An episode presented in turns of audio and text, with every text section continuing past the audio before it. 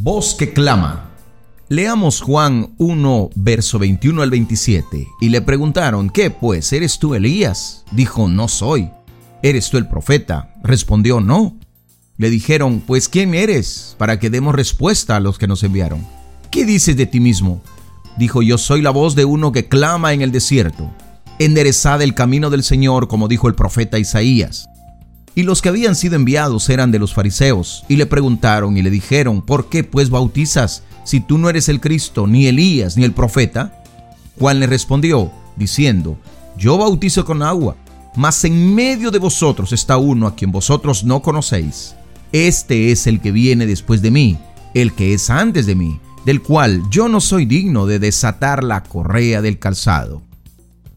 Juan claramente ha descartado que Él es el Cristo, pero los que le interrogan desean una respuesta más concreta. ¿Qué pistas obtenemos acerca de su persona en las respuestas que dio? ¿Por qué insistían tanto ellos en saber quién era? ¿Cuál era su mayor dificultad para explicar su verdadera misión? Juan negó categóricamente ser el Cristo, pero su respuesta no satisfizo a los que lo interrogaron. Ante la insistencia de ellos, también negó ser Elías o el profeta que iba a preceder la llegada del Mesías. Una vez más nos impacta que el bautista claramente se opone a los diferentes títulos que intentan darle. Su actitud resulta más que refrescante en esta época en la que muchos líderes compiten para ver quiénes han conquistado los títulos de mayor prestigio. La iglesia se ha visto invadida por hombres acomplejados que necesitan afirmarse exigiendo que los demás los llamen apóstoles, profetas o incluso patriarcas. Qué lejos se encuentra todo este afán de la sencillez con la que Juan se movía. Ante la serie de negaciones, las autoridades religiosas le piden que se defina. Para explicarle su identidad, Juan utiliza dos analogías. La primera, tomada del profeta Isaías, es una voz, algo aún de menor importancia que el hecho de ser una persona. Juan se concibe a sí mismo como apenas el instrumento para transmitir un mensaje. Optar por esta identidad es particularmente interesante porque el Evangelio nos presenta a Cristo como el verbo de vida, de modo que Juan no es más que el medio por el que ese verbo llega a tocar vidas. La segunda analogía con la cual Juan se identifica es con la de un esclavo. En esa época los maestros no cobraban honorarios por formar a sus discípulos.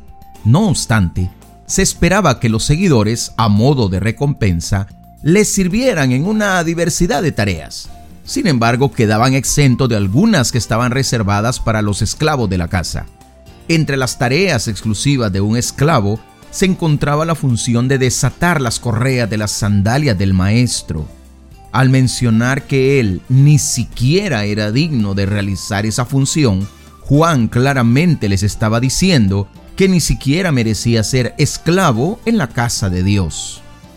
Juan también señaló que los líderes religiosos no conocían a la persona cuya llegada él anunciaba, algo que seguramente incrementó la confusión que ya sentían es que las realidades del reino no las perciben los que intentan encerrar al Señor en prolijas categorías, ni sienten que todo lo que Él hace puede ser explicado en términos humanos.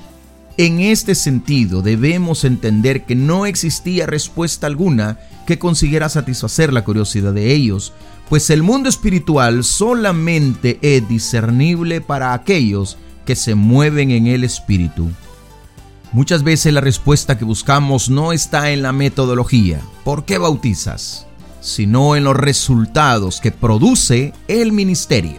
El Cristo mismo advertiría que el árbol se conoce por sus frutos y una de las consecuencias de un ministerio nacido en el cielo son vidas profundamente transformadas.